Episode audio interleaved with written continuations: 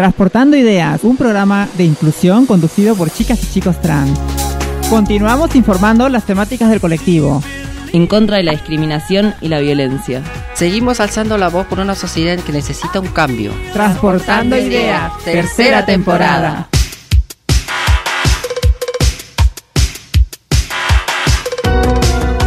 Hola, ¿cómo están? Muy buena semana. Estamos acá de nuevo en Transportando Ideas en la tercera temporada y qué calor que hace, ¿no? En estos días. Pero bueno, estamos acá, eh, seguimos grabando desde casa. Hace eh, el día de ayer, hace un año que se encontraba el primer caso de COVID en la Argentina y hoy bueno, seguimos grabando eh, cada uno desde su casa, como decimos siempre. Y bueno, estoy acá con la China y con Saya. ¿Cómo estás, Saya? Hola, hola Fran, hola gente, gracias por escucharnos, gente de Argentina, gente de todo el mundo que nos escucha vía internet. Sí, claro, gracias este Fran por no, por aclarar, como siempre tenemos que aclarar que estamos seguimos este emitiendo vía internet por por, por Skype y a veces este se dificulta la señal, el internet o los perritos, como siempre digo, que ladran atrás, y es, es un quilombo, pero hacemos lo posible para que salga lo mejor esta transmisión y el programa con las novedades y las noticias que tenemos como todas las semanas, ¿no? Eh, la segunda semana ya de nuestra tercera temporada, como dijiste, Frank, eh, un saludo para Mika y Alejandra, y bueno, acá estamos eh, para entregarle lo mejor de nosotros. Chinita, ¿cómo estás? Acá una semana más eh, para trabajar con, como para con ustedes y para el público y agradeciendo siempre a Mica, Alejandra y, y todos los que nos apoyan en por esta hermosa radio y, como dice, ¿no? La tercera temporada y tratar de hacer lo mejor el trabajo y siempre, viste que nosotros, como siempre aclarando, Sasha, que nosotros no somos este locutoras, pero estamos evolucionando gracias a Dios y como para contigo, Sasha, contigo, Frank y, y todo lo que nos apoya, ¿no? Y el público que por ahí le invitamos para que participe también y pueda seguir adelante y creciendo este, este, esta hermosa radio que poco a poco nos, nos costó nos costó mucho esfuerzo eh, levantar y, aparte nos conozcan poco a poco cómo somos dentro de, nuestro, de nuestros sentimientos y, qué pensamos sobre las personas ¿no? del colectivo que para eso estamos para informar ¿no? sí exactamente y bueno con esto que, que cuenta la China de bueno, también saber qué, piensan o qué sienten ustedes, eh, nuestros oyentes del colectivo. Tenemos una nueva propuesta que les queríamos, que queríamos invitarles para, para contarles. Em, porque bueno, la verdad que hoy venimos con un montón de propuestas, venimos con un montón de noticias como siempre, así que quédense. Vamos a estar hablando también de las cosas que se vienen, se viene el 8 de marzo, eh, estuvieron pasando bastantes cosas y hay noticias para anotar también, para contar también internacionales. Y bueno, a los que los quería invitar es que estamos intentando armar como una bitácora diversa. la idea es que, bueno, que escuchemos la voz de nuestros oyentes LGBT, NB más en la radio, eh, para que sepamos también, no más allá de nuestra la opinión de nosotros tres, eh, nada, qué, qué piensan, qué sienten ustedes eh, con sus identidades, ¿no? Eh, porque creo que toda identidad la construimos colectivamente. Eh, no sé, por ejemplo, nosotros tres compartimos ser trans y es algo que, que sabemos que somos en conjunto, ¿no? No es que alguien, no sé, se le ocurrió una palabra y dijo soy esto, sino que es algo que, que nos identifica, ¿no? Que nos representa y que a la vez lo sentimos de maneras diferentes que podemos encontrarnos en eso y a la vez no en otras cosas o no en cómo lo sienten los otros. Y bueno, nada, para más o menos eh, tener más idea de lo que somos, encontrarnos a nosotros mismos y, y con los demás, bueno, se nos ocurrió esta idea que lo que tendrían que hacer para participar es mandarnos un audio de máximo un minuto y medio eh, contándonos opcionalmente su nombre y su edad para tener una idea de quiénes son, si quieren, si no puede ser anónimo y nada, eh, la consigna es que nos digan para ustedes qué es su identidad. Por ejemplo, nada, qué es para vos ser trans, ser bisexual, ser lesbiana, ser no binario, ser gay o como te identifiques. Eh, y bueno, nada, eso, queremos escucharte y queremos eh, recolectar experiencias para que no, no se vayan perdiendo, ¿no? Creo que también cuando escuchamos a alguien más cómo se siente, podemos decir, ah, mira, esto también me pasa a mí, o, decir, ah, mira, yo no me siento así. no sé, creo que está bueno para, para saber mejor quiénes somos. Así que bueno, si quieren participar, nos pueden escribir al Instagram de transportando-ideas, que yo voy a estar administrando probablemente eh, este nuevo, esta nueva sección. Eh, y bueno, espero que le empecemos a dar forma. Por ahora tenemos ya una de Dios para arrancar, lo cual estoy muy feliz porque tenía ganas de empezar con esto hace bastante. Así que si quieren lo escuchamos y volvemos ahora en un segundo. Hola, mi nombre es Fabricio, soy un puto no binario de zona sur del conurbano bonaerense. Eh, para mí hablar de identidad significa hablar de un proceso colectivo y que tiene que ver con la democracia. Soy un joven nacido en democracia. Eh, como parte de un voluntariado de derechos humanos, como el voluntariado Jóvenes sin Memoria de la Comisión Provincial por la Memoria, he tenido un acercamiento a la posibilidad de experimentar talleres con jóvenes, con pibis de toda la provincia que tienen, traen sus inquietudes. Eh, recuerdo la primera vez que escuché sobre la teoría queer, sobre la posibilidad de una identidad no binaria, cómo me sonaba inmensamente familiar, cómo me acogía la posibilidad de escaparme de esos de esas identidades que no la sentía propia y, que la posibilidad de construir una, la posibilidad de construir la propia identidad, de hacer su propio camino, de hacer la propia identidad, escapando de esos sistemas, de esas condiciones hegemónicas de poder, de sondar todos esos caminos para encontrar el propio, para encontrar la propia identidad y que eso sea una experiencia democrática y que eso sea una experiencia colectiva eh, los procesos de memoria, verdad y justicia tienen que ver con nuestra identidad, con nuestra identidad argentina y latinoamericana, con nuestra identidad como disidencias. Eh, así que estaría buenísimo tener, por ejemplo, eh, la posibilidad de ser un DNI no binario, un DNI que se adapte a nuestras Bueno, vamos a escuchar a Fabri. Gracias, Fabri, que nada, es mi amiga y la quiero mucho. Te mando un beso enorme. Ah, gracias por inaugurar esta sección eh, nada, me parece muy interesante el recorrido que cuenta y, lo necesario, ¿no? Que es la democracia para construir nuestras identidades. Eh, quería recordar que en la última dictadura cívico-militar se calcula que hubo aproximadamente 400 personas detenidas desaparecidas por ser eh, LGBT, por ser parte del colectivo, por ser homosexuales o por ser personas trans, travestis, en ese momento principalmente y que hay que tener memoria porque, nada, nosotros también fuimos desaparecidos por quienes somos. Y bueno, marqué unas frases que me gustó que, que no sé, que es algo con lo que me identifico bastante. Si bien, eh, nada, Fabri es una persona no binaria, eh, cuando dice algo como escaparse, que necesitaba escaparse de las identidades que no sentía propias y la posibilidad de construir una, eh, bueno, me parece como que es un poco eso, lo que sentimos todos, ¿no? Como necesidad de, escaparnos de eso, donde no nos sentimos cómodos, donde no nos encontramos y donde decimos que, ¿qué estoy haciendo acá, tipo, yo no me siento así. Eh, así que nada, eh, estoy contenta de inaugurar esto, lo voy a seguir diciendo, perdón, eh, me emociona. y bueno, inviten a sus amigas a participar, a cualquier persona que se anime. la verdad que creo que está muy bueno poder dar lugar a voces de distintas edades, de distintos lugares y escuchar para ustedes qué, significa. Y bueno, nada, ¿ustedes quieren opinar algo sobre eso? O... Claro, rescatar, rescatar este, lo que dice, ¿no? Mayormente que, estamos en democracia y que cada uno tiene que vivir su género eh, con lo que parezca. Ya, se acabó la heteronormalidad que decían antes, ¿no? Que existía el hombre y la mujer, porque como vos dijiste al principio, este, nosotros eh, tres, por ejemplo, nos consideramos trans, pero no somos trans iguales. Este, vos por ahí tenés este otro otro tipo de, de, ¿qué se podría decir?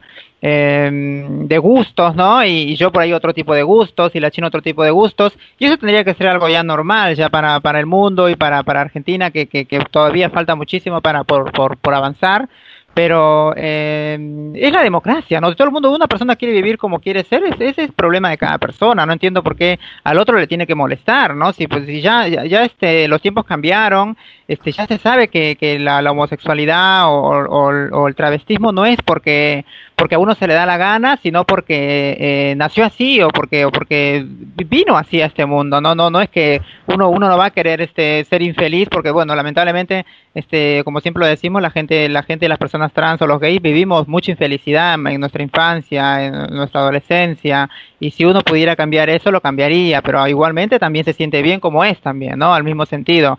Este, y como digo, uno, uno conscientemente no buscaría la infelicidad. Entonces esto es algo que, que se nace, no que se hace como se creía antes, ¿no? Entonces eh, acá lo que faltaría es que la gente respete un poco más este no la decisión, porque no es una decisión, lo volvemos a decir, es, es una opción que, que tiene, bueno, no sé cómo se dice, si es una opción que la persona tiene, porque no tiene otra opción, eh, porque es lo que el género lo manda, es lo que, lo que su cuerpo le dice, y no tiene otra cosa que hacer que, que ser lo que es nada más, ¿no, Chinita? Yo creo que cada uno tiene que vivir su, su vida, su mundo, como la, estas perdón, este, en este hermoso país que ya hay leyes y hay que respetar y tratar de seguir vivir un mundo mm, no como antes diferente, sino un mundo global normal como cualquier persona. Uno se siente, yo me siento mujer, Fran se siente varón y vivir a, a nuestras anchas y ser libres porque hay derechos como en, otros países no, que todavía existen, como dice acá mi compañera Sacha y Fran, también mi compañero, que hay persecuciones, asesinatos, violaciones, eh, cárceles, torturas, y eso, gracias a Dios, en este hermoso país hay, pero no como antes, porque ahora ya hay leyes, pero siempre se sigue violando las leyes, pero al menos ya algo haga... perdón, ha calmado un poco bastante toda esa tortura que antes había en la época militar como toda parte del mundo, ¿no? Y me, me sumo ¿no? A que la, gente viva su mundo, las personas chicas así trans, chicos trans, el colectivo completo, binario, no binario, bisexuales, heterosexuales, lesbianas, como quieran decirlo, vivir a nuestro mundo sin hacer daño a nadie, demostrar al mundo que nosotros también pensamos, tenemos educarnos y, y, sobre todo desarrollarnos para, para trabajar y, poder demostrar al mundo y a muchas, a muchas partes que no, no, nos dan, nos tildan de cosas feas, que nosotros también somos inteligentes, somos seres humanos y podemos tener una profesión y trabajar dignamente con como dicen, ¿no?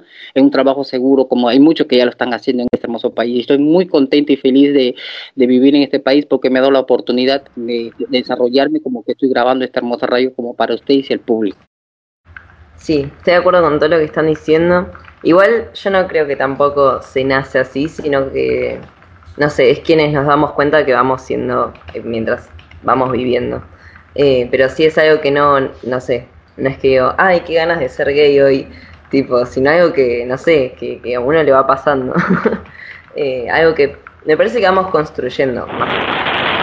Depende mucho también de la hormonización, ¿no? Yo digo que se nace por la hormonización. Uno puede nacer con más hormonas femeninas y es por eso también que te manda este ese, ese, ese tipo de, claro, o, depende también de cada cuerpo, ¿no? Por ahí también uno decide, qué sé yo, no sé. Eso depende de cada uno. Yo lo siento así porque yo lo vivo así.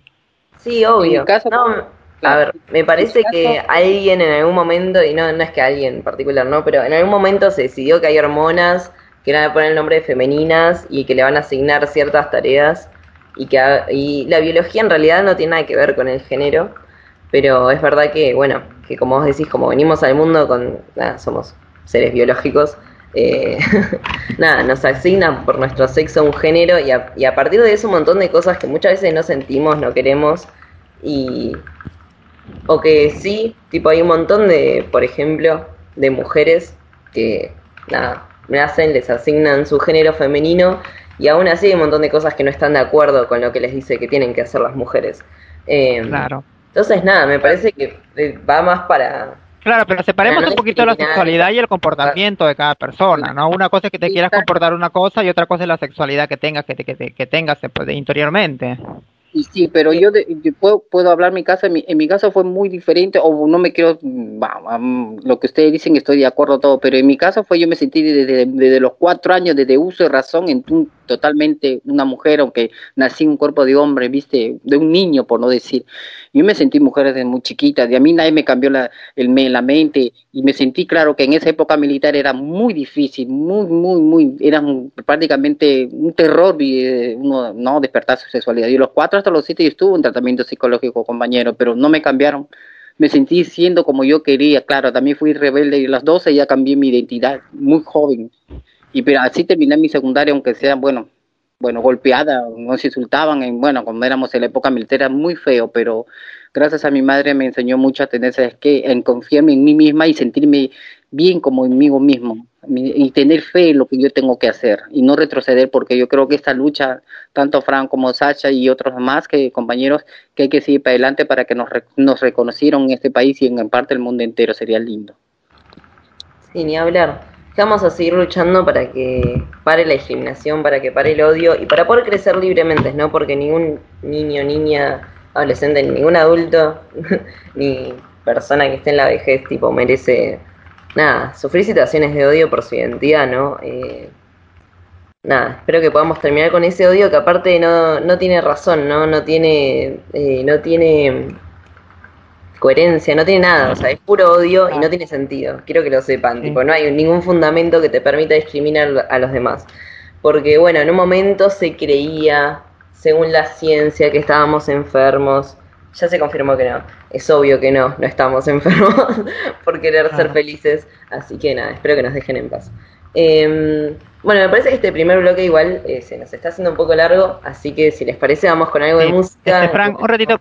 Antes, antes quisiera compartir el, un número, lo que les cuento, ¿no? Una noticia que este han abierto un nuevo número para nosotros, bueno, para nosotros y para toda la gente, ¿no?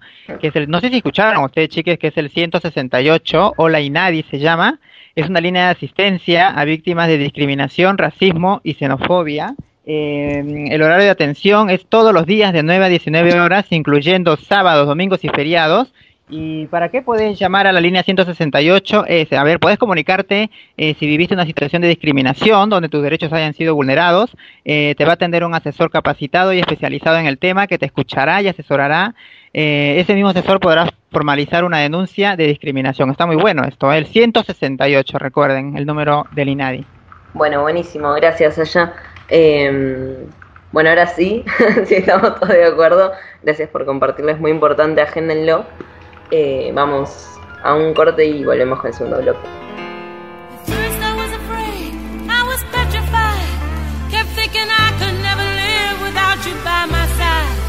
But then I spent so many nights thinking how you did me wrong. And I grew strong.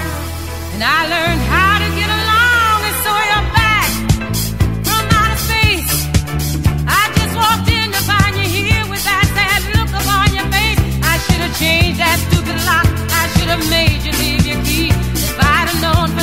one second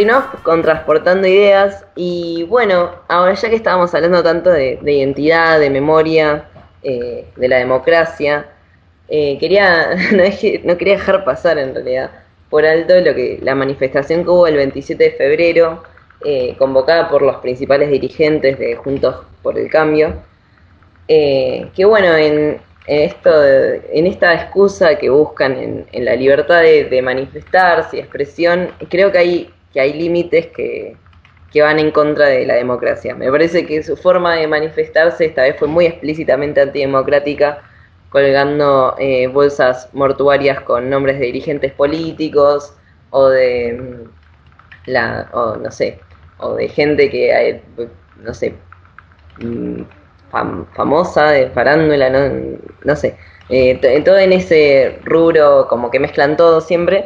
Eh, nada, colgados de la Casa Blanca y Cristina y Alberto también, como con las fotitos y ahorcados sobre las rejas.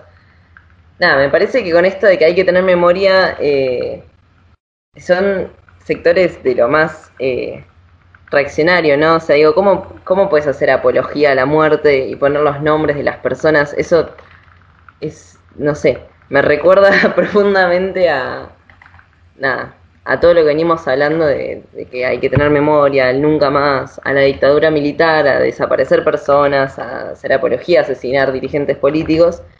Y bueno, y en eso también colgaron una bolsa con el nombre de, Estela eh, Carlotto, que es la presidenta de Abuelas de Plaza de Mayo, y quería leer un comunicado eh, que, que subieron, es cortito. Que bueno, dice, comunicado Abuelas de Plaza de Mayo. Al odio Siempre respondemos con amor y lucha. Desde, Abuelas de Plaza de Mayo expresamos nuestro enérgico repudio al mensaje de odio del que fue víctima nuestra presidenta, Estela de Carlotto, al igual que otros dirigentes sociales y políticos durante la manifestación realizada ayer en Plaza de Mayo.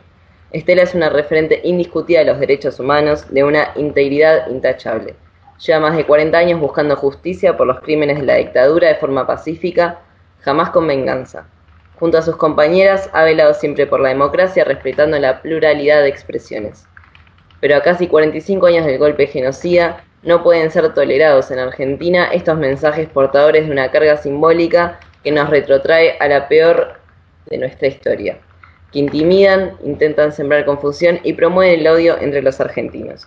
Agradecemos las numerosas muestras de solidaridad y apoyo que hemos recibido, que dan cuenta de que el pueblo está despierto y no permitirá más amenazas de grupos minúsculos y pocos aspectos a la construcción democrática. Al odio siempre responderemos con amor y con lucha. Llega Buenos Aires, 28 de febrero del 2021. Bueno, nada, me parece que todo lo que venimos hablando del odio también se expresa no solo hacia la comunidad LGBT, sino hacia otras expresiones, y que la democracia nos permite a todos vivir libres o al menos respetar nuestra pluralidad y tener voces, pero no podemos usar nuestras voces para odiar a otros, porque, porque sí, porque estamos envenenados con odio. Así que nada, em, y bueno, Saya, vos nos ibas a contar ahora que tenías una noticia un poco internacional, pero relacionada también a la dictadura y a los procesos de, la memoria de las personas trans. Claro, claro. Primeramente quiero decir, que gente de mierda, la verdad que sí, siempre todo, maldad, todo este... Bueno, ya no tengo ni palabras para, para, para decir este tipo de gente, porque ya no es la primera vez que hacen, otras veces también hicieron la misma tontería. Pero bueno, ¿qué se va a hacer? Vamos ahora con un tema bueno, ¿no? Bueno, lo que cabe, por lo que pasó a estas pobres chicas, justamente lo que estaba hablando la chinita en el bloque anterior de la época de la dictadura, ¿no? De los setentas. Eh, tenemos una buena noticia, las chicas de Uruguay, eh, más de 120 personas trans, eh, accedieron a una pensión reparatoria, este, bueno, acá en Uruguay que sigo diciendo, ¿no? Em, esto es la ley integral para personas trans, aprobada en octubre del 2018, y habilita un régimen reparatorio para las personas trans nacidas antes del 31 de diciembre de 1975, la época de la dictadura, ¿no? que hayan sido víctimas de violencia institucional y o privadas de libertad debido a su identidad de género, que pasó mucho. Eh, las solicitudes para acceder a esta prestación son recibidas y analizadas por la Comisión Especial eh, Reparatoria que se conformó en junio de 2019 con representantes de, organismos públicos y de la sociedad civil. Em, desde su creación hasta diciembre del 2020, la Comisión aprobó 123 de las 198, 198 solicitudes eh, recibidas eh, según información del Ministerio de Desarrollo Social. Eh, la mayoría eh, se corresponde a personas que viven en Montevideo, por otro lado solo cuatro fueron rechazadas y las otras 71 están en proceso de estudio. El artículo de la 10 de la ley establece que podrán recibir la reparación quienes documenten que sufrieron daño moral o físico y que fueron impedidas del ejército pleno de los derechos de la libre circulación, acceso al trabajo y estudio debido a prácticas discriminatorias cometidas por partes de agentes del Estado. En cambio, no podrán hacerlo las personas que sean titulares de una jubilación, pensión, retiro o subsidio transitorio por incapacidad parcial eh, salvo que prefieran la prestación reparatoria o quienes perciban ingresos de cualquier naturaleza superiores a 15 bases de prestaciones y contribuciones, ¿no? La verdad que esto es una muy buena noticia que también pasó acá, ¿no? Fran, acá también tuvieron este una reparación las chicas trans también que fueron este lamentablemente lapidadas, ¿no? y maltratadas en la época de la dictadura, no podían ni salir a la calle, como contaba la China que también pasó en Perú, pero en Perú cuánto va a pasar para que les reparen algo a las pobres chicas. Eh, pero acá pasó, como lo seguimos contando, este las chicas este fueron damnificadas también acá, que son fueron menos, si no me equivoco. Fran, ¿vos tenés algún número o no o querés hablar algo de eso? Eh, tendría que buscar mejor cómo fue. Me parece que es una muy buena noticia lo que está pasando en Uruguay. La verdad que me pone muy contento. Eh, pero bueno, se nota también que está dirigido a la población trans más, vulnerada, a las personas que no pudieron acceder a una jubilación o que no pueden acceder a una pensión, lo cual me parece que está bien igual. Eh, nada, porque somos una población que por lo general está eso, en una situación bastante urgente, así que nada, me alegra porque la verdad que, que en ese momento le hayan impedido a, esas personas, no sé, el derecho a trabajo, que las hayan discriminado o que hayan sufrido... O solamente por salir a la calle, solamente por salir a la calle, no podían salir a la calle, sí. O por solo salir a la calle y estar ahí, eh, la verdad es que obvio que eso va a dificultar nuestro futuro y nuestra vida y donde están hoy, ¿no? Como que hay gente que dice, ay, bueno, pero eso pasó hace mucho, no tiene nada que ver. Y no, sí tiene que ver, porque si uno no puede vivir en libertad después, eh, nada, eso trae consecuencias. Así que bueno, me alegra que el Estado reconozca eso, eh, el Estado de Uruguay en cierta parte. En Argentina, eh, no sé bien cómo fue, sé que reconocieron, hicieron una reparación histórica a ciertas personas. Eh, como a personas más particulares, no es que una ley o que una reparación, no sé, masiva, pero bueno, eh, tendría que averiguar mejor cómo fue, la verdad. Claro, además hay que hablar también que son gente mayor, ¿no? Gente grande de, de, de 60, 50 años que lamentablemente no por eso por ese mismo tipo de vida como vos decís que tenían en ese momento, no pudieron conseguir un trabajo, no pudieron tener un buen estudio, que es lo que estamos pasando ahora, ¿no? Pero en ese tiempo era peor, porque salías y te metían preso por salir en la calle, como decía, este no sé si la China podría contar mejor porque ella también vivió un poco ese tiempo, ¿no, Chinita?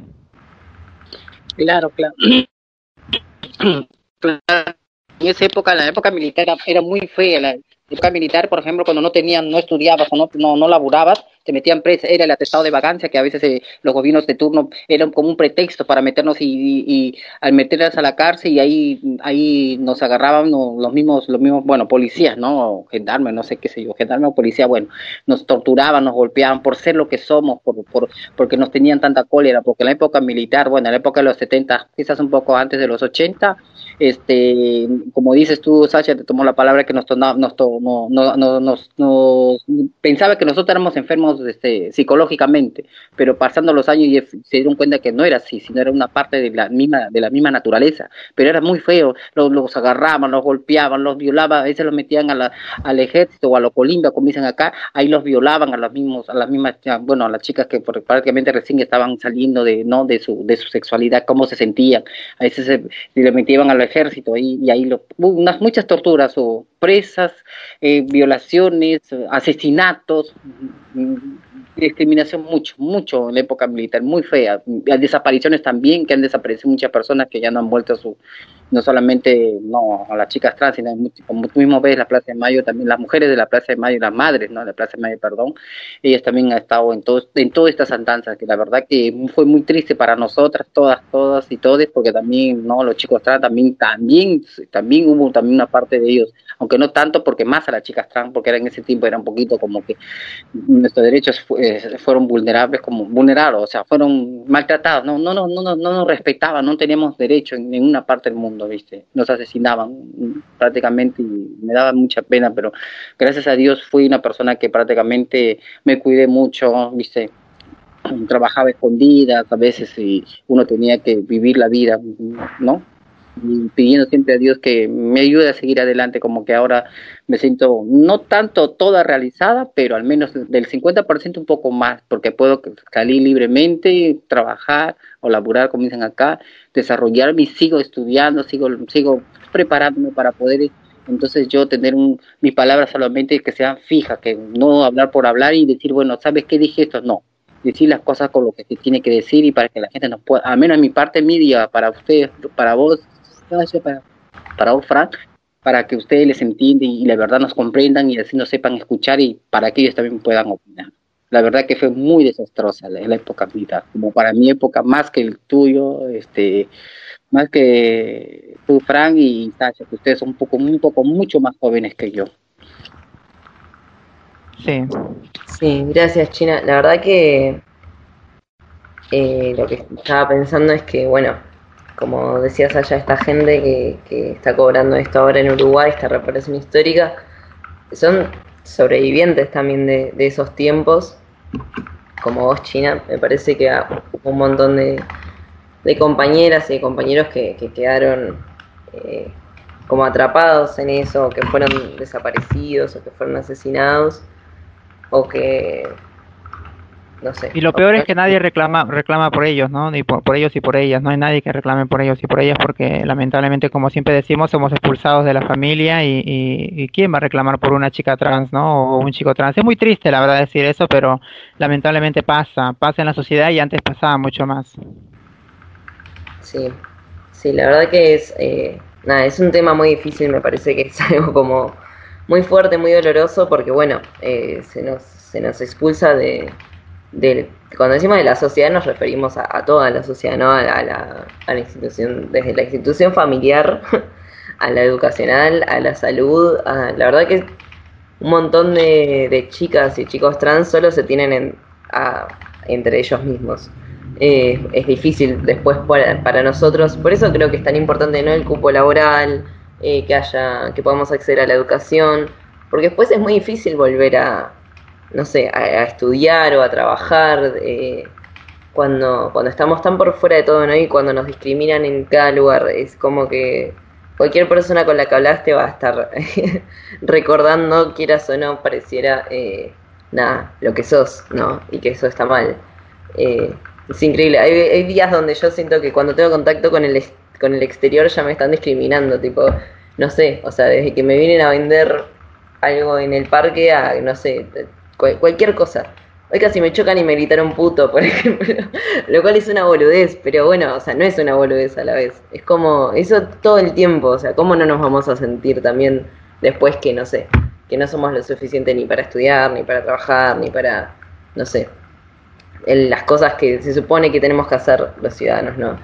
Eh, para hacer lo que claro, pero ahí, ahí, te das cuenta, ahí te das cuenta de que la gente que te insulta o la gente que te trata mal es gente infeliz, porque como dijo este lo van a ver, que no sé si podéis repetir el dicho que me dijiste la otra vez, eh, con, con sus insultos, con sus maltratos, algo así, nosotros vamos a seguir este, sembrando felicidad y, y una buena vida y una mejor vida para todos los que nos vienen atrás de nosotros, ¿no? Así que este a, a la gilánica vida, como diría el dicho, ¿no? tenemos, tenemos... Está citadora hoy. y sí. Y no sé si me permitís, Fran, este, ya que estoy, ya que estoy muy compartitiva hoy día, eh, a ver, se me perdió acá, se me perdió. Quería compartir, este, hace mucho compartir la casa trans, que es de que en Avenida Jujuy. Eh, quiero avisar a la gente, a las chicas trans y a los chicos trans, ¿no? A nuestra colectividad, que es el primer hogar con servicio de salud. Ya pusieron un servicio de salud para las personas trans en la provincia de Buenos Aires. Eh, con o sin obra social, poder, podés atenderte y recuperar tu salud en este hogar. Eh, la verdad que está muy bueno porque te ponen vacuna contra, para la, contra la neumonía y contra muchas enfermedades. Eh, esto queda en Avenida Jujuy, a ver, para que lo voy a buscar bien la dirección. En Avenida Jujuy 1343. Eh, también puedes estudiar ahí, te acompañan para terminar este tu, tu, tu, educación, ¿no? Si te quedaste, obviamente, como siempre lo decimos, hay muchas chicas y chicos trans que dejaron la primaria por la misma discriminación que siempre hablamos. Eh, acá te orientan y acompañan para, para terminar la primaria y el secundario. Eh, la inscripción, para que sepan, es de 15 a 19 horas y es en Avenida Jujuy 1343, que es la casa trans. Que no estamos solas o solos, chicos, estamos acompañadas, tenemos mucha gente que, está, como dice, como dijo Fran hace rato, ¿no? Este, si los, el, resto nos expulsa, entre nosotras y nosotros tenemos que ayudarnos y darnos la mano, porque la verdad que esta casa está, este, llevada a cabo por, por, por, chicas trans, ¿no? Chicas y chicos trans. Y la verdad que muchas felicidades para esta gente que, que hace una buena labor y que la verdad que necesitamos esto en todo el mundo. Espero que en todo el mundo se pueda abrir. En Perú me parece que también he visto una casa trans. Sí, acá en, sé Capital hay varias casas trans y también eh, al interior del país. Así que nada, si estás escuchando esto desde otra provincia o desde provincia de Buenos Aires, puedes googlear Casa Trans y tal vez el municipio o la provincia donde estés y probablemente te salte algo porque siempre, o alguna secretaría de diversidad, siempre hay algún lugar eh, donde podemos ir a, consultar, no sé, donde van a ser respetados nuestros derechos y, donde podemos buscar información, ¿no? También para, para esto que dices allá, para juntarnos, para nos ayuden a terminar los estudios. Eh, bueno, siempre hablamos de Mochacelis, que es un bachillerato trans que hay acá en, Capital Federal.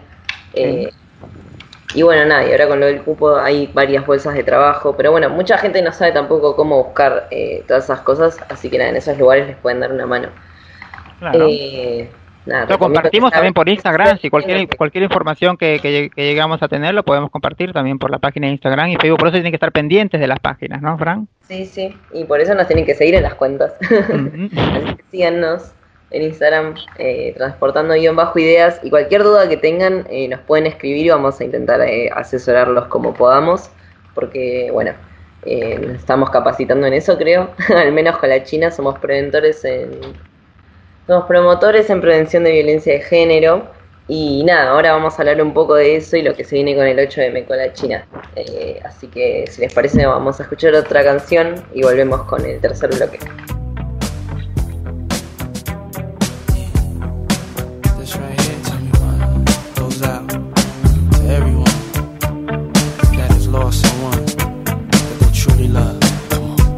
Seems like yesterday we used to rock the show. I lace the track, you lock the flow. So far from hanging on the block for dough. Notorious, they got to know that life ain't always what it seemed to be. Words can't express what you mean to me. Even though you're gone, we still a team. Your family, I'll fulfill your dreams. In the future, can't wait to see if you open up the gates for me. Reminisce sometime. The night they took my friend. Try to black it out, but it plays again. When it's real, feeling's hard to conceal. Can't imagine all the pain I feel. Give anything to hear half your breath. I know you're still living your life after death.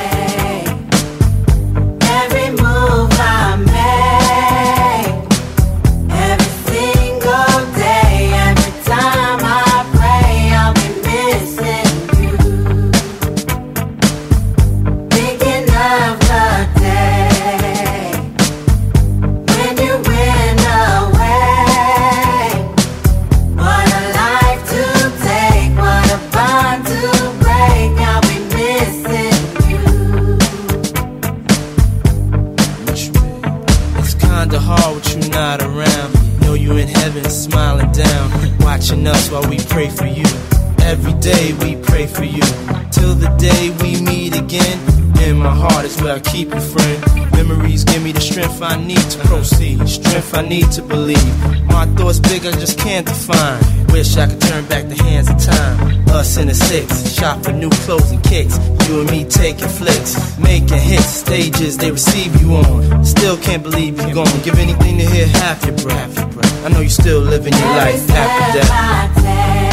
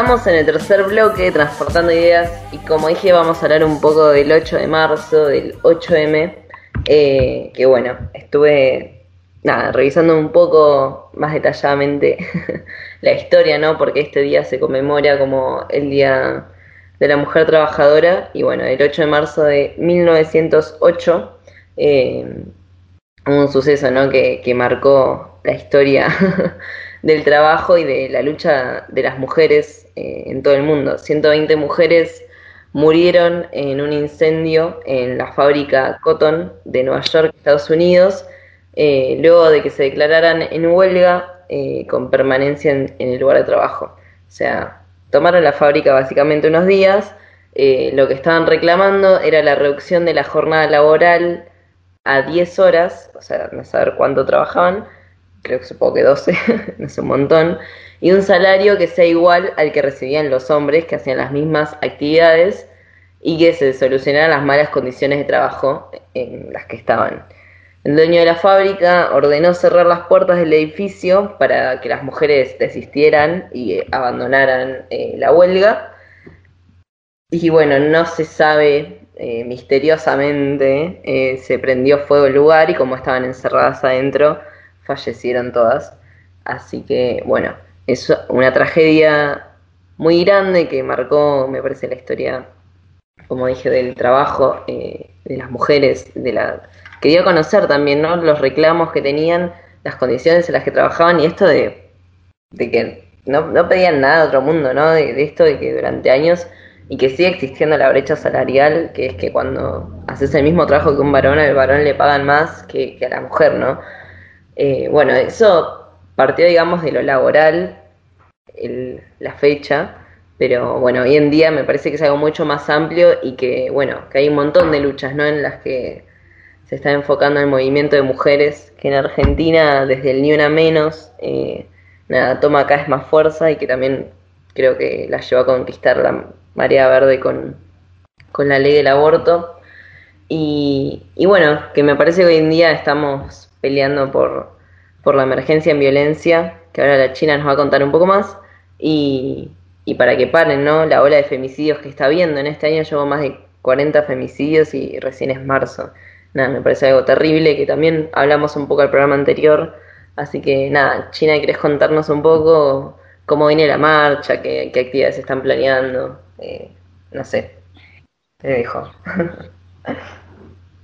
Gracias compañero. Mira, el día de la marcha es el 8 de marzo, que cae día lunes, podemos a las 3 de la tarde, vamos a marchar todas las mujeres, ¿no? Y en el hecho de la marcha, porque como acabas de decir que, bueno, para nuestros derechos, porque hay- aparte hay muchas, muchos asesinatos cada día, mayor parte son de policías, son de gente, no sé, común, no sé por qué en este año prácticamente, no te- ni siquiera ni, ni siquiera estamos a mitad de año, hay muchos asesinatos para que nuestros derechos, de, ¿no? Co- Como mujeres este, maltratadas, ¿no? Y también asesinadas, que se está viendo mucha gente violada también. He visto también ese, no sé, a investigar sobre un cura que violó también a una chica, pero eso en otro bloque, en otro programa vamos a detallar más.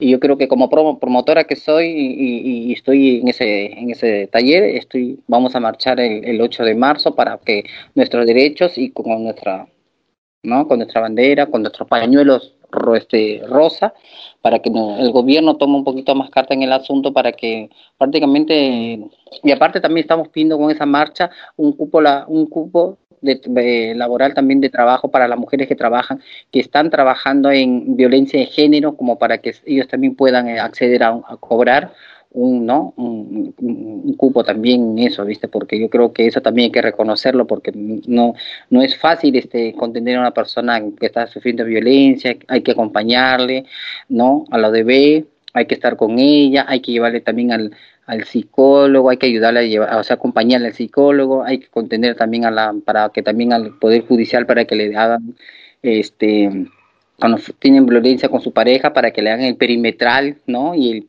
el botón antipánico, los chicos también, las- los, los niños, las niñas también hay que tratar de acompañarlas como promotora que soy, ¿no? Seguir con ellas, ¿no? Para con los chicos, las chicas, las niñas, los niños, mejor dicho, que son, ¿no? También que son vulnerables a a ese maltrato psicológico, también hay que estar con ellos. Es un acompañamiento y es un, es- les damos, como te digo, apoyo, ¿no? En, en- en todos los sentidos de la palabra, que en ese gobierno, bueno, prácticamente poco a poco se está, se está viendo, ¿no? Aunque todavía falta, porque últimamente se ven muchos asesinatos en la televisión, se está viendo totalmente mucho, demasiado, este, se, ha, se ha reincrementado el asesinato contra la mujer. Y yo quiero que con esa marcha paremos eso, que nosotros no nos podemos rendir con el puño bien alto en la mano, siempre lo voy a decir, compañera, compañero, que sí podemos ir adelante, demostrar algo, nosotros no, las mujeres no somos, no son inútiles, que también tienen su derecho y saben valerse y pueden laburar y trabajar dignamente en cualquier campo, porque el hombre y la mujer ahora es igual para mí. Una, lo que hace un hombre puede ser una mujer, lo que hace la mujer puede ser un hombre, es lo mismo. Hay mujeres que ahora he visto, mira, y sin ir tan lejos, fui a comprar, vi una mujer que estaba atrás de una construcción, ¿qué es la diferencia? También se puede trabajar, mientras que el gobierno nos apoye, nos dé un poco más de, ¿sabes qué? Que nos tenga un poquito más en cuenta, que prácticamente esos asesinatos no es bueno, porque cuántas, cuántos hijos, cuántos, cuántos niños, niñas quedan huérfanos, y eso es un trama muy grande, porque después repiten la sociedad, ellos repiten lo mismo, es como una cadena de, no cortar nunca, porque ellos creen que ese, tramo que se queden, ellos, esos niños y esas niñas crecen con, con una mentalidad con un rencor muy grande hacia sus padres y creen que es, no, creen que es normal, algunos como que se acostumbran a vivir, porque hay mujeres que no es fácil, compañera, mira, compañero, es salir este, de donde está con el agresor. En esta pandemia ha habido cuántas, cuántas, no es fácil salir porque mira, en esta pandemia mucha gente, o sea, viste que no ha habido laburo, no ha habido nada, mm, han, han estado pero hasta mira en la calle, no han ni siquiera, hay mucha gente indigente, yo veo cuando voy a la, la zona- céntrica, hay tirados en la, en la calle, y, aparte ayudamos nosotros con el comedor de, ¿no? que tenemos el rincón de luz para poder dar a esa gente un, un, plato de comida, ¿no? Para apoyar para, para sus familias. En eso estoy trabajando, gracias a Dios me siento muy feliz, contenta y, y de aprender, de desarrollarme en esa parte. Siempre digo, compañera, compañero, que me, me, me, me desempeño muy bien mi papel porque yo creo que hay gente que parece mentira, gente que no tiene ni siquiera un plato de comida, ¿sabes? Chafranga, aunque no me crean, hay gente que ni tiene ni dónde vivir y eso es nuestro apoyo como promotora que soy de violencia, eh, promotora en prevención de violencia de género como representante apoyo mucho a esa gente porque lo necesita, porque los niños es, es las niñas y los niños son ellos son las esperanzas de este hermoso país como cualquier parte del mundo. Me siento muy contenta de, participar y seguir adelante. Por eso me voy a esta marcha y las personas que puedan, quieran, desean eh, sumarse todas las mujeres, ¿no? Y por ahí también otras personas que quieren, quieren a, la marcha, y que es, es- esto va a ser nuestra en- entrada para que el gobierno nos, nos, nos apoye un poco más. Bueno, China, me. Nada, me parece genial todo lo que estás contando. Y, y nada, con esto que, que contaste, todo, todo el trabajo que hacen como, como promotoras, la verdad que es un trabajo, eh, ese es el tema, y que por eso se está pidiendo, ¿no? Una, una contribución, una retribución, digo, monetaria, porque nada, están acompañando no solo, no sé, físicamente, psicológicamente, buscando herramientas, buscando cómo ayudar a, a las mujeres que están en círculos de violencia para poder salir. eh, nada, se complica, como decís, cuando tienen hijos. eh, y bueno, la verdad que hay que, que hay que tomar eh, desde un poder más allá de, nosotros, ¿no? Y de nuestras, no sé, de nuestra organización como, no sé, o sea, como algo más macro, ¿no? Por eso creo que, que la ley eh, de emergencia en violencia, con esto que propone, bueno, de- del reconocimiento económico, de los refugios, de, de poner también que puedan acceder abogados, eh, porque mucha gente, nada, el problema es casi siempre que las mujeres también están atadas a, a la economía de- del varón violento, ¿no? Y, y bueno, ¿cómo podemos hacer para, para que salgan de eso si, si también hay tantas desigualdades en lo laboral? La verdad que es un tema súper complejo y que me parece excelente el trabajo que están haciendo y bueno, me parece que ese es el camino, ¿no? Para, para poder contenerse entre todas las mujeres y poder avanzar a, a que esto no pase más. Así que nada, te felicito como promotora, ah, eh, me alegra que vayas a las marchas y bueno, nada, nos vemos ahí porque obviamente voy a ir. Claro, y reclamar también al gobierno que, que urge, ¿no? Que urge y que adopte las medidas de- necesarias para la implementación de, de la ley de, de emergencia de violencia que siempre venimos porque no, es increíble que 40 mujeres se oponen. Y eso de las 40 mujeres que han, han sido este eh, noticia, ¿no? Porque después hay muchas mujeres que por ahí no han sido noticias, que tantas mujeres que diariamente que mueren por esto mismo, por el machismo y el patriarcado que no se puede terminar por, no sé, por una ley nefasta que lamentablemente está este oculta, no no sé, no sé la verdad este qué, qué esperan para, para, para hacer leyes más, más fuertes contra estos agresores, la verdad que estoy cansada ya de ver todos los días este muertes y esas cosas y no se hace nada para reparar esas cosas. Eh, está bien lo que la chinita hace, la verdad que mi felicidad es también es un trabajo eh, este excepcional que la verdad que necesita una remuneración, como dice Fran también porque ella también tiene, tiene su tiempo ahí eh, acompañando a las mujeres que lamentablemente a veces se sienten solas y por lo mismo de sentirse solas, como dijo Fran, también este son maltratadas y muchas veces asesinadas por la pareja, ¿no? Que, que, que, en lugar de protegerla, este la maltrata, ¿no? Y, lamentablemente quedan hijos también huérfanos y sin padre ni madre, porque la madre termina muerta y el padre termina preso y los hijos terminan en un orfanato o, o no sé, en la calle muchas veces. La verdad que es, es horrible esto, es, es todo por, por una locura nada más de un hombre, por, por, por, por, posesión, por, por querer este, ser dueño de una mujer, no sé, por enfermedad. La verdad que tiene que haber algo que controle estas cosas, porque la verdad que estamos, estamos hartas y hartos cansados de, de todo esto, ¿no? Por eso y para que dejen de pasar estas cosas, este, voy a compartir, como soy hoy, eh, hoy estoy muy compartitiva, voy a compartir la línea 144 eh, que brinda atención telefónica especializada a mujeres víctimas de violencia de género. Esto lo hacen durante las 24 horas, los 365 días del año. Es anónima, gratuita y nacional, ¿no? Como siempre lo decimos, que puede llamar la misma mujer que es maltratada o algún vecino, alguna vecina que escucha algunos maltratos que, que a veces la mujer no tiene el valor o o la fuerza para llamar, ¿no? Nosotros también nos podemos este, hacer cargo de, alguna violencia o, o evitar alguna muerte eh, evitable, ¿no? Sí, ni hablar. Eh, y bueno, nada, yo quería traer un tema que, que a veces ronda, ¿no? Como un, como un debate con distintas expresiones, que bueno, que es cómo afecta el machismo a las mujeres y cómo afecta el machismo al resto de, del colectivo LGBT, ¿no? Porque hay muchas veces donde, nada, me parece que, que estamos todos en contra de- del machismo y del patriarcado, que eso no- nos caga un poco la vida a todos, que, que nos asesina.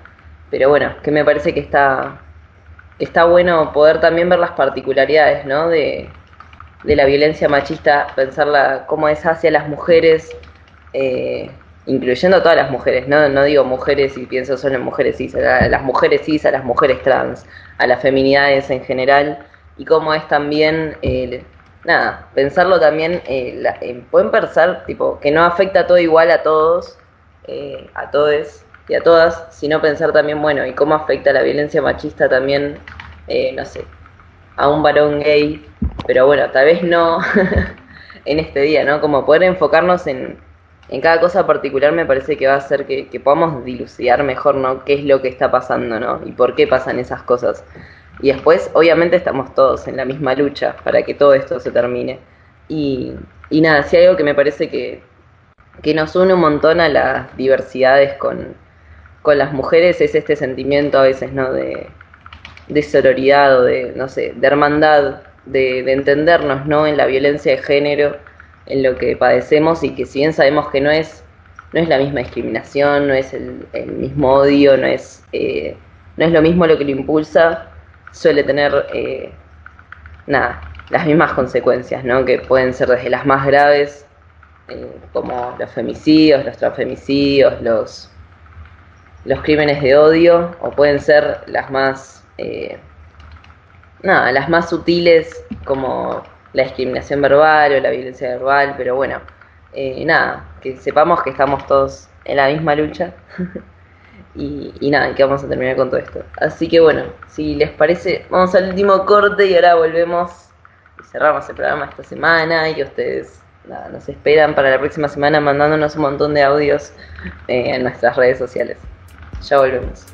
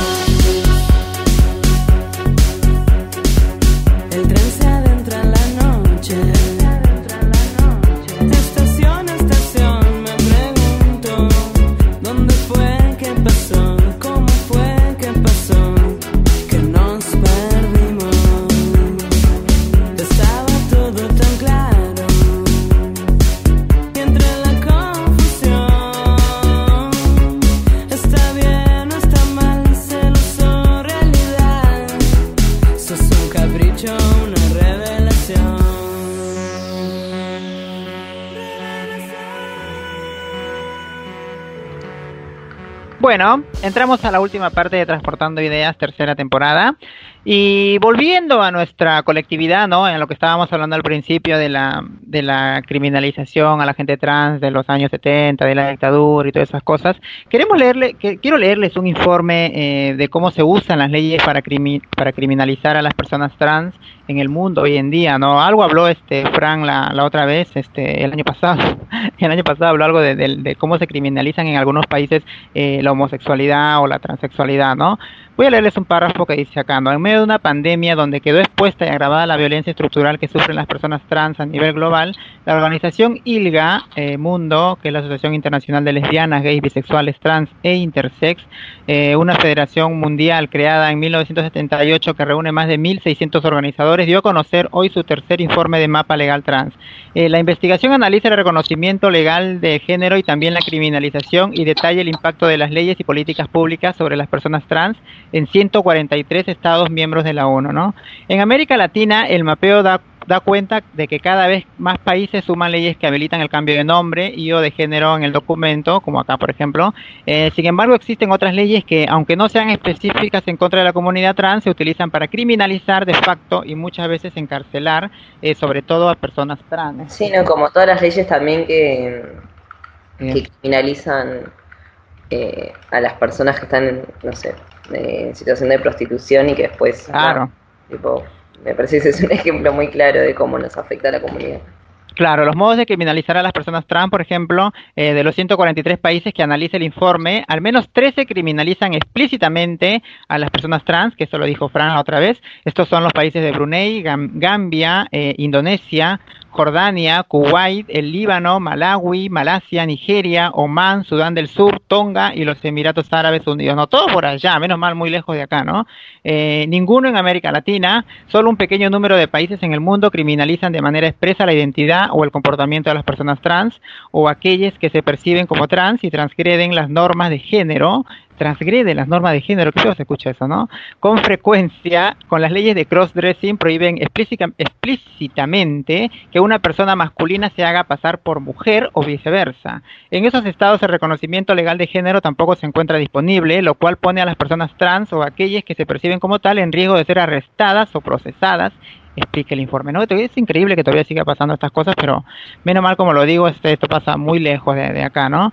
Eh, ¿Qué pasa en los demás? Aunque los estados de América Latina no tengan leyes tan restrictivas, igual se criminaliza a la comunidad trans, según el informe Shang Xiang, coordinador y, y coautor de la publicación advierte que las normas relacionadas a la molestia pública, la molestia pública, la indecencia, las buenas costumbres, el merodeo, los delitos relacionados con el trabajo sexual y las relaciones sexuales consensuales entre personas del mismo sexo, entre otras, se usan para perseguir de manera sistemática a las personas trans. Estas leyes que parecen neutrales son igual de, da- de dañinas que las normas que criminalizan de manera explícita las expresiones de género, ¿no? Es increíble cómo todavía siguen metiéndose en nuestras vidas y, y criminalizándonos por amarnos, ¿no? Por querernos o por, por, por, sentir amor por una persona por ahí, este, eh, consensuado, porque es, es un amor consensuado, como lo dice acá, ¿no?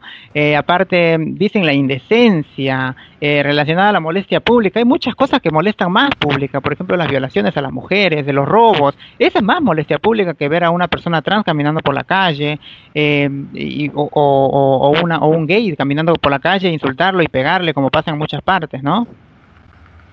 Sí, la verdad que... no sé, China, ¿querés, querés con- opinar algo? Yo creo que eso, bueno, hay países que hay que respetar sus leyes, ¿no? A nivel internacional y, ¿no? y nacional, que yo creo que respetar sus leyes, pero bueno, ¿qué se puede hacer en el mundo? Al mundo, a todo el mundo no lo podemos cambiar como, como nosotros queremos vivir, ¿no? Yo creo que cada país del mundo tiene sus leyes y hay que respetar, como lo repetir, pero también hay que dar, hay que tomar conciencia que en parte de América Latina hay parte, hay países que condenan la, la, o sea, la homosexualidad, sobre todo en Centroamérica, más no en Costa Rica. Costa Rica es un país legalmente ya acepta todo, tienen leyes también en Costa Rica, ¿no? Y otros países de Centroamérica, el Mar del Caribe y parte también, ¿no? Acá, ¿no? Y en algunos estados de Estados Unidos también, a pesar que Estados Unidos es un país muy altamente industrializado y el primer mundo, también condenan algunos estados de, de, de Estados Unidos la homosexualidad. No creas que todo, todo, todos los estados no.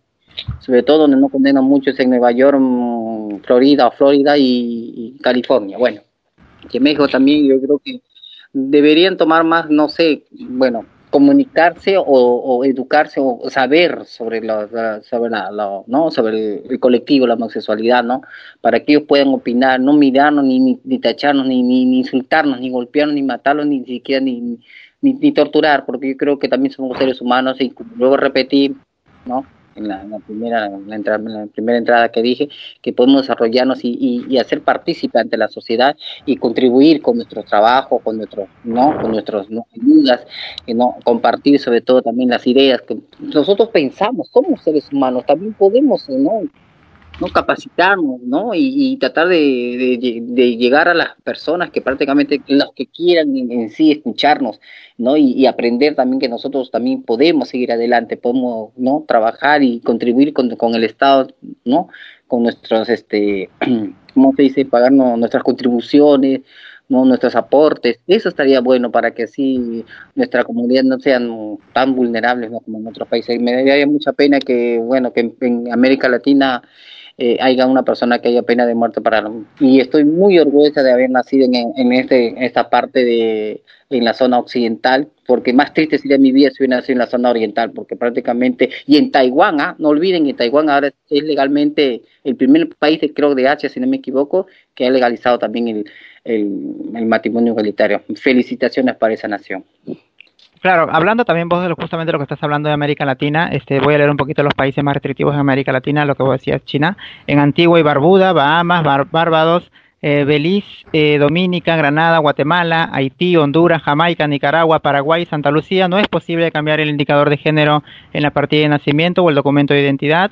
El Salvador no permite el cambio de indicador de género, pero en pocos casos excepcionales, algunas personas trans pudieron hacerlo después de haberse sometido a la cirugía genital, no obviamente obligadas a, operarse y a la prueba forense, prueba forense para verificar la cirugía. Eh, de acuerdo con la abogada Matilda González Gil, las leyes más comunes usadas contra las personas trans en la región son las leyes que prohíben las relaciones sexuales consensuales entre adultos, leyes que directa o indirectamente criminalizan el trabajo sexual, eh, por ejemplo, las leyes de moralidad, los reglamentos de los espacios públicos, las leyes de, las leyes de estupefacientes y las leyes de control de identidad aplicadas por la policía, ¿no? Como justamente lo que estábamos hablando la semana pasada que contaba este Fran de el varón trans que lamentablemente se suicidó en el en el en, el, en la cárcel, ¿no? Por, porque estaba por estupefacientes, si no, si no escuché mal, Fran, este, y sin embargo no estaba comprobado ese delito que supuestamente había cometido. Eso también es una forma de criminalizar muchas veces a nuestra colectividad. Ni hablar. Aparte, bueno, se aprovechan de, de otras vulnerabilidades como esto que decíamos, bueno, tal vez no tenemos a dónde ir o para pagar un abogado.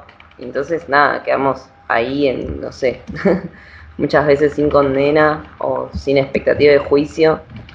Y eso, nada, en este país, que este país, nada, me parece que está bueno seguir recordando que aunque tengamos leyes que nos amparan, no siempre, eh, no es que acá vivimos re bien como personas trans, eh, no es que podemos expresar nuestra identidad libremente, sin miedo, eh, en cualquier momento, en cualquier lugar, o que, nada, primero porque es peligroso y nos puede pasar cosas por eso, eh, después que, nada, que lo hacemos igual, intentando, me parece que la mayoría, nada, no llamar tanto la atención dentro de todo, a menos que vayamos en grupo, y, y nada, que, que la discriminación de todas formas no, nada, sigue estando, y que que bueno, que me parece excelente que haya leyes que nos protejan y que no nos criminalicen tanto en Argentina.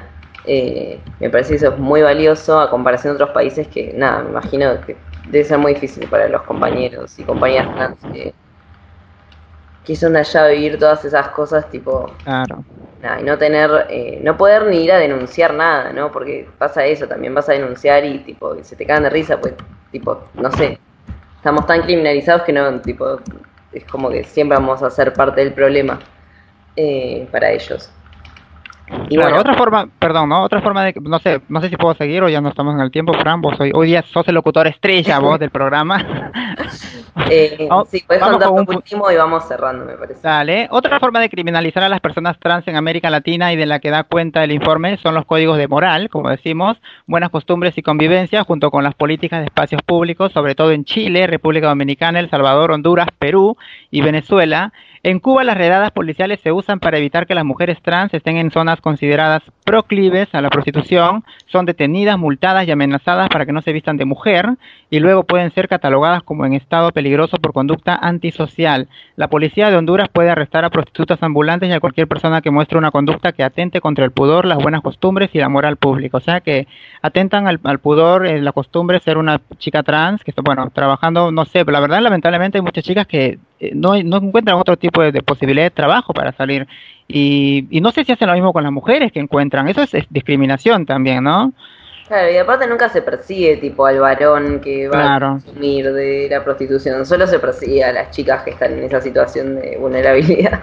Nada, eh, no sé, sobre la prostitución creo que hay mucho para hablar, pero todo esto de la moral y de las buenas costumbres, el espacio público, la verdad que da para hablarlo otro día más tiempo, porque qué carajo Claro. es eso, ¿no? o sea, es algo que toda la no vida no ahí nos enseñaron y nos tenemos que adaptar a la moral y a las buenas costumbres y qué carajos son las buenas costumbres, ¿no? Yo creo que buenas costumbres es respetar a las personas, por ejemplo, y tipo, no, no sé, no sé, Claro, eh, Son pretextos para criminalizarnos, simplemente es eso, nada más. Son pretextos. Y tal cual. Eh, pero bueno, la verdad que, como siempre, con muchas ganas de hablar de muchos temas, eh, y bueno, el programa dura, nunca nos alcanza el tiempo. Pero bueno, me parece que ya nos tenemos que ir despidiendo del programa de esta semana, así que nada, China, ¿querés mandar saludos? ¿Querés decir Sí, algo más? mando saludos a mi? No. Mando a papás. Puedo mandar saludos para Fran, gracias. Voy a mandar saludos por mi sobrina Katy en Estados Unidos, mi hermano también, y saludos también para mis sobrinos, todas mis sobrinas este, que están en Perú, ¿no? Stephanie, Antoine, Gloria María, mi, mi cuñada Claudia y mi, hermano, y, también una- unas veces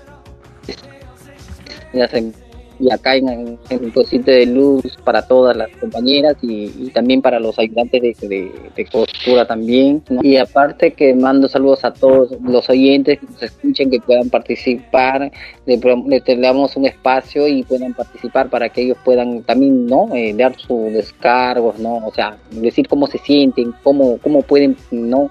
Eh, este, ellos ten- no ser vulnerados sus derechos. ¿viste? Y también mando saludos a todas mis compañeras de violencia de género en prevención contra la mujer.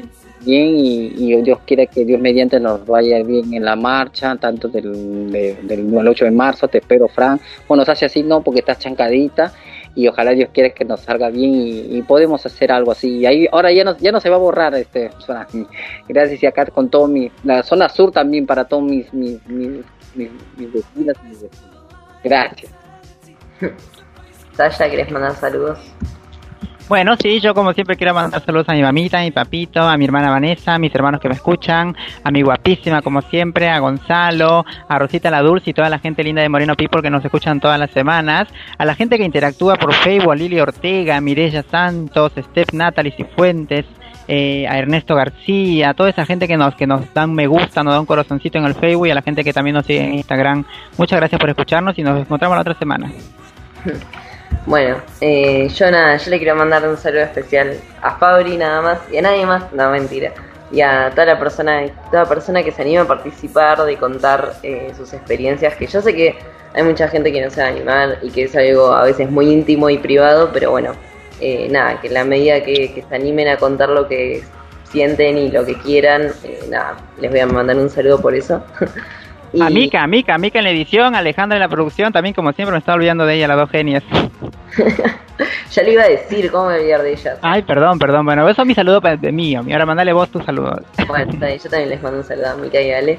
Eh, nada, gracias Radio Viral por el espacio, como siempre. Y bueno, esto fue Transportando Ideas. Espero que tengan buena semana y nos vemos la semana que viene.